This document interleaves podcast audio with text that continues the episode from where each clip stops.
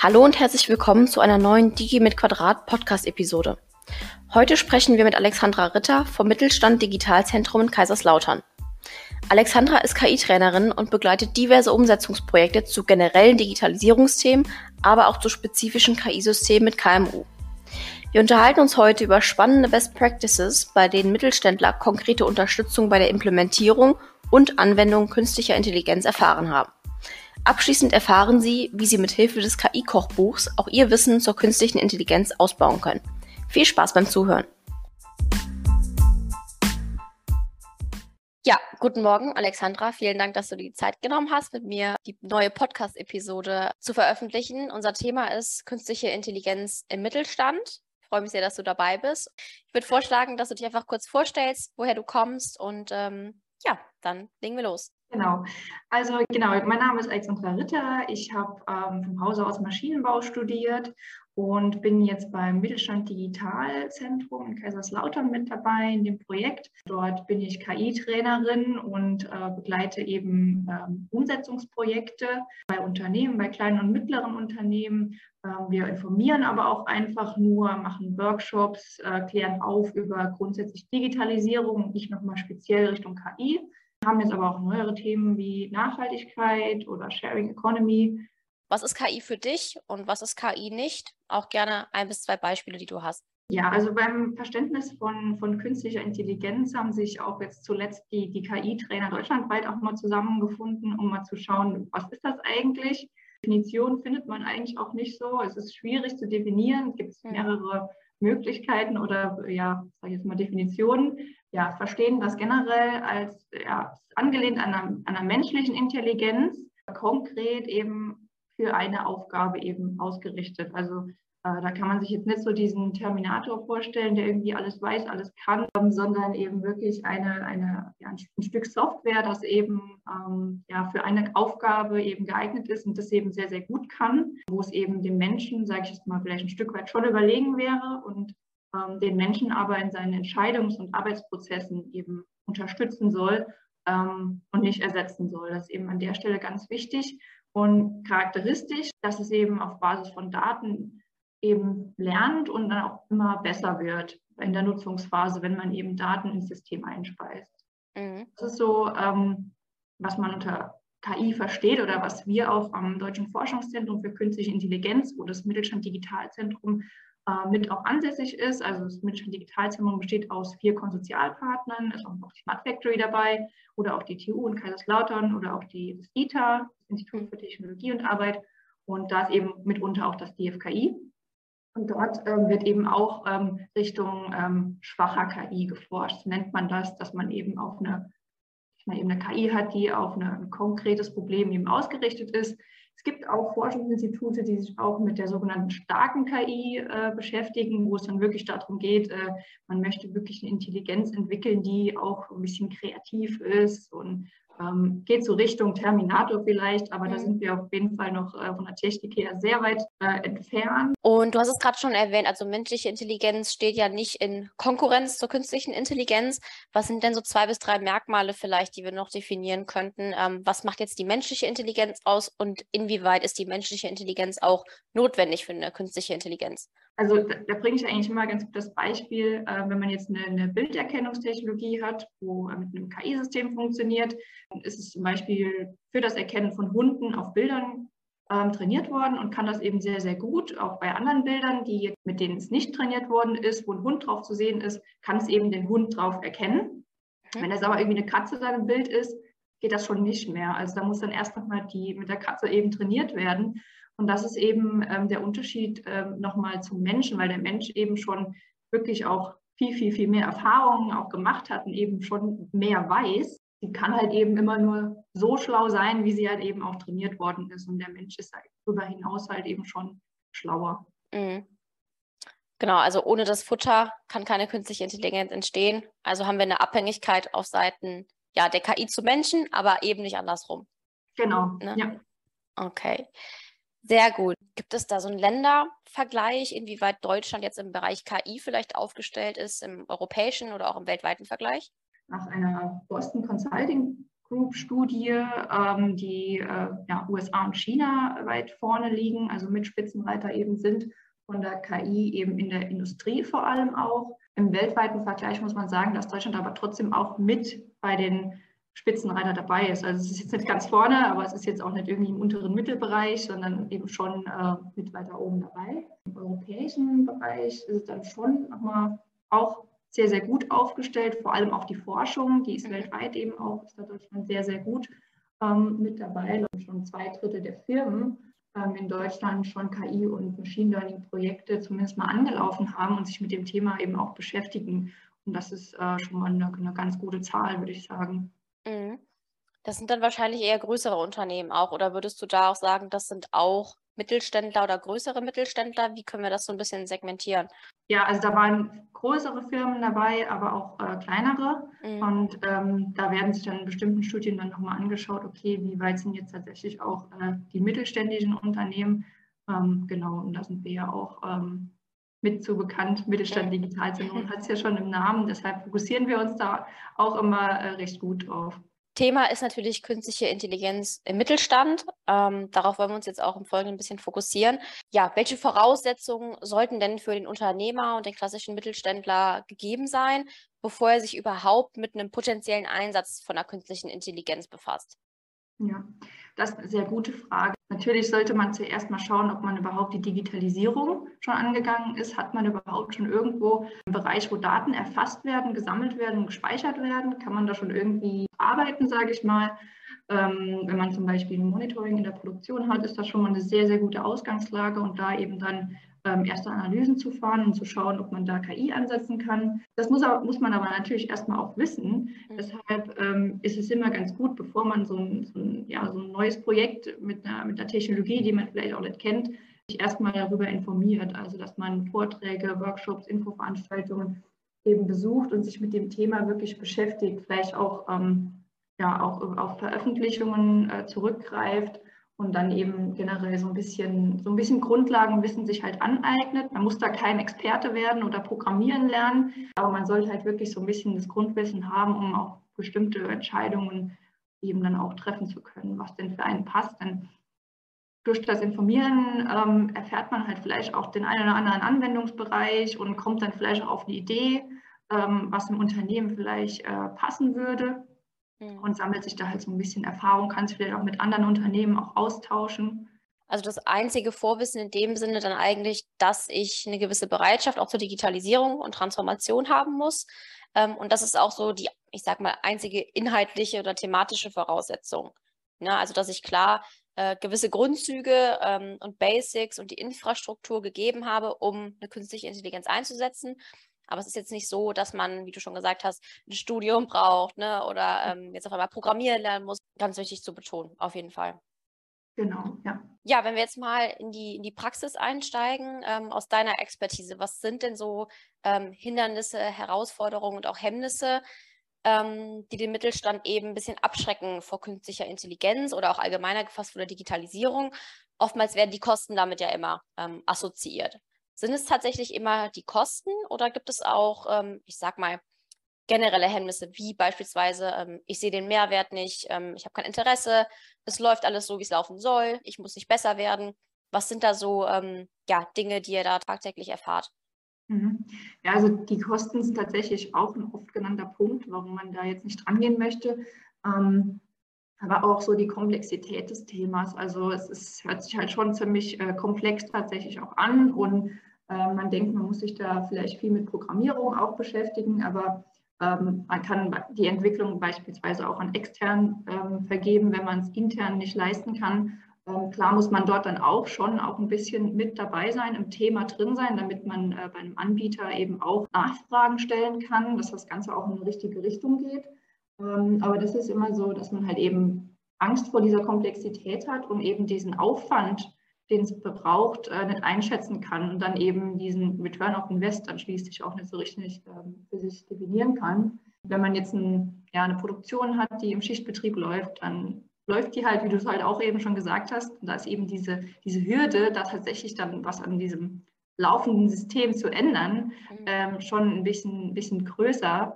Ähm, und das dann halt auch noch mit einer Technologie, mit der man vielleicht nicht so bewandert ist.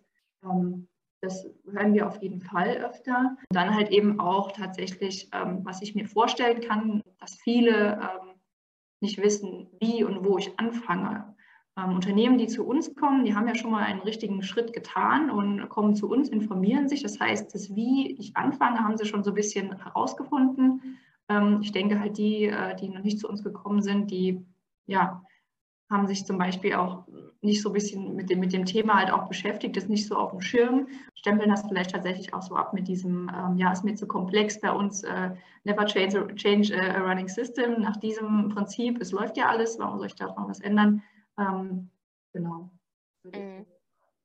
Grob zusammenfassend dazu sagen, genau. Mhm.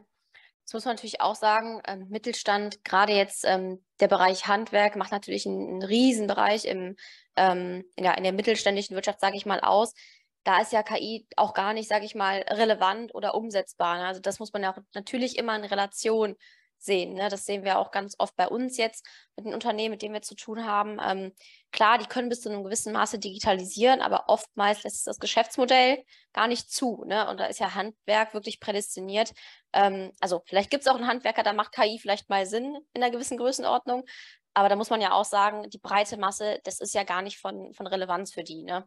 Ja, also es gibt tatsächlich schon Handwerksbetriebe, die, die auch äh, KI einsetzen. Mhm. Ähm, wir haben tatsächlich auch ein Mittelstand Digitalzentrum, das sich auf Handwerk fokussiert, auf das Handwerk. Ähm, also da geht es auch voran, aber das ist natürlich die Möglichkeit äh, schon so ein bisschen begrenzter, wie du sagst. Ja, du hast es gerade schon äh, angesprochen, ein bisschen Best Practice. da können wir jetzt auch gerne drauf zu sprechen kommen. Ähm, das ist natürlich auch das, was auch unsere Zuhörer ähm, immer am meisten interessiert. Wie konntet ihr ein Best Practice umsetzen? Wie konntet ihr bei einer Implementierung von der KI helfen? Wir sind ja. gespannt. Also wir hatten letztes Jahr, ist ein Unternehmen auf uns zugekommen, die Oceno Software GmbH aus Kaiserslautern. Ähm, die haben eine Anforderungsmanagement-Software, ähm, wo sie halt die Idee hatten, dass sie ähm, ja ein Chatbot in ihre Software mit implementieren. Also kann sich die Software ungefähr so vorstellen, dass man da eben verschiedene Anforderungen oder Projekte auch definiert, wo man die Anforderungen, Anforderungen für definiert und dann eben ähm, war halt die, Idee, dass eben der Chatbot dann zum Beispiel auf mögliche Fehler hinweist, dass ein Projekt nicht richtig definiert wäre und so ein bisschen mit dem Menschen eben in Interaktion tritt. Und äh, da haben wir zunächst einmal so ein bisschen den, den Anwendungsfall mit dem Unternehmen so ein bisschen näher definiert. Was soll der Chatbot genau machen? Was ist so das Ziel bei der Sache? Ähm, und welche Schritte wollen wir denn zusammen gehen. Und ähm, da haben wir zunächst einmal eine, eine Chatbot-Framework-Analyse oder eine, eine, Anbieterrecherche gemacht, was es denn für Frameworks ähm, dafür gibt auf dem Markt, Open Source oder auch ähm, kostenpflichtig, haben das so ein bisschen gegenübergestellt und haben dann auch in ähm, zwei der Frameworks so, so, eine Art Prototypenentwicklung gemacht. Das war ein ganz einfacher Wetter-Chatbot, ähm, um einfach mal die Funktionsweise von dem Framework zu zeigen. Mhm. Dadurch hatte halt das Unternehmen eine, eine extrem gute Entscheidungsgrundlage, äh, weshalb sie sich dann ähm, auch dann auf, eine, auf einen Anbieter festlegen konnten. Ja, haben dann im nächsten Schritt äh, User Stories definiert und ähm, genau, und das dann in dieser, äh, in diesem Framework ähm, Schritt für Schritt sind die das eben gerade am Umsetzen, die ganzen User Stories und äh, genau, ist bei anderen Unternehmen ähm, wäre jetzt ein anderes Beispiel. Da waren wir bei der Helmut Med GmbH. Da wurde ähm, quasi ein Anbieter gesucht. Also da wurde die Entwicklung des KI-Systems äh, nach außen weggegeben. Da sind wir dann nochmal ein bisschen anders vorgegangen äh, mit unserer Unterstützung. Also das Unternehmen, äh, muss man dazu sagen, das, das äh, stellt äh, Fenster und Türen her mhm. und beziehen halt ihre Glasscheiben äh, von verschiedenen Zulieferern. Und die müssen eben im Wareneingang zunächst einmal geprüft werden, ob da Beschädigungen dran sind, und das bis dato immer durch die äh, Mitarbeiter gemacht wurden, ähm, ja, war eben eine sehr anstrengende Tätigkeit, weil das hinter Licht quasi äh, geprüft worden ist und das dann anstrengend für die Augen, das kann man sich ganz gut vorstellen. Mhm. Und ähm, ja, da war eben so die Vorgehensweise, dass wir das Ganze dann ja, mit einer KI-basierten Bilderkennungstechnologie ersetzen wollten, wodurch dann die Mitarbeiter nochmal in anderen Produktionsbereichen tatsächlich auch eingesetzt worden sind und dann eben nochmal ja, so ein bisschen die Mitarbeiterzufriedenheit gestärkt wurde. Ansonsten, ähm, unsere Vorgehensweise war in dem Sinne unterschiedlich, da wir da eben dann eine, zunächst einmal eine Anforderungsanalyse gemacht haben, äh, wodurch wir dann ein Lastenheft erstellen konnten, mit dem wir dann wiederum zu verschiedenen Anbietern gehen konnten und Anbietergespräche führen konnten. Also es ist nochmal eine ganz andere Vorgehensweise wie ähm, bei Oceno. Und ja, im Moment laufen dort auch ähm, ja, die, die Anbieterauswahl. Also das Unternehmen ähm, ist da noch in Gesprächen und möchte dann da eben äh, sich entscheiden. Mhm. Genau. Okay, spannend auf jeden Fall, vor allem, dass es so unterschiedlich, sage ich mal, also die Umsetzung tatsächlich aussieht. Wenn du vielleicht nochmal erläutern könntest, wie ähm, bis zu welchem Punkt, sage ich mal, eure Unterstützungsleistung greift, ist es dann so, dass ihr mit den Unternehmen dann auch regelmäßig im Kontakt bleibt, also in Form von einmal im Quartal spricht man sich nochmal, schaut sich mhm. an, okay, sind neue Probleme entstanden, wie läuft das ab? Ja, also wir haben ähm, ja, mehrere Formate tatsächlich. Also wir können ähm, zunächst einmal mit einem Ideentag starten, wo wir ähm, uns einen Tag beim Unternehmen vielleicht auch selbst hinsetzen, vielleicht auch eine Produktion besichtigen und zunächst einmal brainstormen, wie wir denn äh, vorgehen und was so das Ziel ist, was für Möglichkeiten wir haben. Und dann in der Ideenwerkstatt, was dann äh, drei Termine sind, äh, meistens in Abstand von vier Wochen, äh, wo man sich dann nochmal konkret Richtung Umsetzung bewegt und dann ähm, im Anschluss von dieser Ideenwerkstatt kann man dann nochmal eine Projektbegleitung ansetzen. Die geht ungefähr ein halbes Jahr mit auch sechs Terminen. Mhm. Und ähm, ja, da kann man halt wirklich ähm, fast, ja, in, in, in, fast ein Jahr, wo man da eben unterstützen kann. Ähm, genau, und wir sind generell ähm, bei, bei dieser Unterstützung sind wir anbieterneutral. Das heißt, wir können da wirklich einen sehr, sehr guten Überblick ähm, verschaffen, zum Beispiel bei dieser äh, Chatbot Framework äh, Anbieterrecherche, die wir da gemacht haben. Ist natürlich eine Riesenchance für Unternehmen, weil ja, ja ein Jahr Unterstützungsleistung ne, und dann auch so eine konkrete Hilfe, wo man tatsächlich ähm, sich ausreichend Zeit nimmt und wirklich ähm, konkrete Lösungsansätze erarbeitet. Ähm, ja, Wahnsinn. Auf jeden Fall richtig, richtig cool, ähm, was ihr da macht. Jetzt haben wir natürlich viel darüber gesprochen, was sind auch ähm, Vorteile und auch Chancen der KI. Wenn wir das Blatt jetzt einmal wenden und ähm, ja, nochmal ein bisschen objektiver drauf schauen. Was sind so Indikatoren, Faktoren, ähm, wo KI-Projekte eben auch scheitern können bei Unternehmen? Ich kann mir sehr gut vorstellen, ähm, dass das daran scheitert, dass man sich ähm, mit dem Thema beschäftigt, äh, als Unternehmen äh, Anbieterrecherche macht, Anbieter vielleicht auch ähm, kontaktiert, mit denen spricht und dann vielleicht auch sich verschiedene Angebote einholt und dann eben bei seinem Vorhaben eben merkt, okay, das übersteigt deutlich den, den, die Kosten. Mhm. Ähm, weshalb dann eben viele dann sagen, okay, nee, das ist viel zu hoch, das, das machen wir nicht. Und da muss man dann wirklich schauen, dass man eben, wenn man so ein Projekt angeht, nicht gleich alles auf einmal möchte, dass man, wenn man zum Beispiel die Produktion, so die Montage ähm, mit äh, AR ausstatten möchte, dann halt vielleicht nicht direkt die ganze Produktion, sondern mhm. vielleicht erstmal nur den Schulungsbereich, äh, wo Auszubildende eben ähm, vielleicht auch lernen, dass man nur ein, eine, eine äh, Brille zum Beispiel nur anschafft und damit so ein bisschen ausprobiert. Hm, das andere, wo es scheitern äh, kann, ist eben, dass man die Mitarbeiter nicht mitholt, ja, dass ja. man da eben ähm, kein Change Management richtig betreibt und wenn gerade KI soll halt eben in der Nutzungsphase oder auch in der Trainingsphase viel ähm, bestückt werden mit Daten, damit sie besser wird. Und wenn da das Training eben ja nicht richtig durchgeführt wird, weil ein, entweder die Mitarbeiter nicht richtig geschult sind dafür oder vielleicht auch einfach keine Motivation dafür haben, dann kann das natürlich auch äh, leicht nach hinten losgehen. Das ist natürlich zwei wichtige Punkte und du hast auch gerade Mitarbeiter angesprochen. Ähm, da ist mir jetzt auch nochmal der Fachkräftemangel ähm, entgegengekommen, quasi so als ähm, schon als Faktor, den man berücksichtigen muss. Ne? Also du brauchst natürlich im Unternehmen auch die Mitarbeiter, die mit dir das Projekt oder auch die KI oder wie auch immer halt eben umsetzen möchten. Ähm, gibt es denn da auch Erfahrungswerte, dass ihr vielleicht auch im Unternehmen mal festgestellt habt, ähm, okay, da ist Bedarf da und auch das Potenzial, aber es gibt keine Mitarbeiter, sodass, sage ich mal, die KI vielleicht gar nicht ähm, adäquat umgesetzt werden kann oder langfristig fortgeführt werden kann, weil ihr könnt natürlich ja nicht das Unternehmen äh, ja 10, 15 Jahre ne, da begleiten und die Position genau. von einem Mitarbeiter einnehmen, der das quasi verantworten würde. Ist das auch schon mal aufgekommen, dieser Fachkräftemangel in dem Kontext? Ähm, ich habe damit jetzt tatsächlich noch nicht direkt Erfahrungen gemacht. Ich habe nur einmal gemerkt, dass halt tatsächlich ähm, dass es wirklich motivierte Mitarbeiter, das sind gerade auch meistens die Jungen, dass die halt eben äh, auf das Thema richtig Bock haben und sich da so ein bisschen reinfuchsen und da so ein bisschen zum Experten werden. Ja, also die können sich da so ein bisschen die Zukunft sichern beim Unternehmen, weil sie sich eben da mit dem Thema so ein bisschen beschäftigen. ein Fachkräftemangel generell ähm, ist halt KI, bietet das eben das Potenzial, dass man da eben, ähm, sind ja basiert ja auf wissensbasierten Systemen. Das heißt, wenn da ein ähm, Mitarbeiter, der kurz vor der Rente ist, eben eine KI eben noch ein bisschen mit Wissen bestückt, dass das eben abgerufen werden kann, mhm. nachdem der Mitarbeiter vielleicht nicht, nicht mehr da ist, nicht mehr im Unternehmen arbeitet und man sich so eben das Wissen ähm, ja, sammeln kann sozusagen. Das mhm. ist ein bisschen das Potenzial dabei. Mhm. Hatten wir nämlich gestern auch noch einen interessanten Workshop zu, war auch ein ähnliches Thema, wo es auch sehr, sehr schwierig war im Bereich Fachkräftemangel und wo es auch darum ging, ähm, wie können wir das Wissen der älteren Generation transferieren, wie können wir das Wissen auch sichern. Da ging es auch jetzt nicht um eine KI, aber da ging es auch um Wissensmanagement und generell um Elemente, wie wir das vereinbaren können.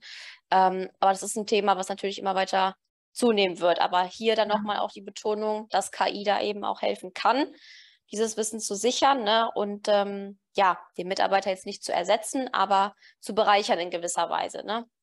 Genau, ja. Ja, dann würde ich abschließend noch gerne ähm, auf euer KI-Kochbuch beziehungsweise den KI-Leitfaden zu sprechen kommen. Viele können sich wahrscheinlich unter dem KI-Kochbuch nicht so viel vorstellen, deshalb ähm, ja, was hat es damit auf sich? ja, das KI-Kochbuch bietet einfach so eine umfangreiche äh, Sammlung an Infos zur künstlichen Intelligenz und es ist halt so ein bisschen, um das Ganze so ein bisschen einfacher äh, rüberzubringen, ähm, ist immer so die, die, der Vergleich zum Kochen quasi. Man hat eine KI und man hat so ein paar Zutaten und dann baut man sich da irgendwas oder kocht es halt irgendwie so zusammen. Ja, es ist so ein bisschen ähm, bestückt mit äh, Best Practices, Erfolgsgeschichten, Chancen und Risiken, ähm, aber auch so technischen Deep Dives so ein bisschen. Wir haben auch ähm, letztes Jahr noch eine Veröffentlichung KI-Leitfaden rausgebracht. Ähm, das ist so ein bisschen nochmal kompakter zu dem KI-Kochbuch. Genau, aber das KI-Kochbuch bietet beispielsweise auch so Themen, die über den Tellerrand auch hinausgehen, zum Beispiel KI und Ethik. Mhm. Ähm, genau, ist aber generell eben in, einer einfachen Sprache geschrieben, wodurch das halt eben wirklich jeder ja, verstehen kann und bietet halt wirklich einen, einen, sehr, sehr guten Überblick über das Thema, wenn man da sich eben ähm, zunächst mal ein bisschen reinlesen möchte. Mhm. Das ist jetzt auch nicht irgendwie 100 Seiten, ich glaube, es hat 36. Also okay, das ist ja übersichtlich. und das können die Zuhörer theoretisch online auf eurer Website abrufen, das KI-Kochbuch, oder? Genau, das ist ähm, kostenfrei, kann man sich das downloaden, ja.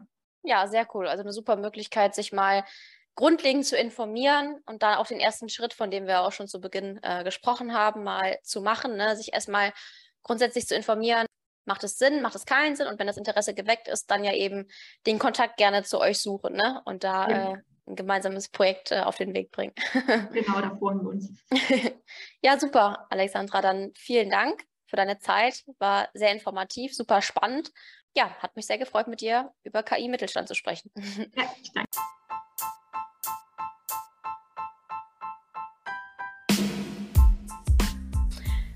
Wie wir erfahren konnten, besitzt das Mittelstand Digitalzentrum Kaiserslautern enorme Kompetenz, was die Umsetzung von konkreten KI-Anwendungsfällen angeht. Der erste Schritt für Sie als Mittelständler könnte daher sein, das Digitalzentrum zu kontaktieren und sich vorab mit dem KI-Kochbuch vertraut zu machen. Zögern Sie daher nicht und starten auch Sie Ihren digitalen Transformationsprozess. Vielen Dank an alle ZuhörerInnen und bis zum nächsten Mal.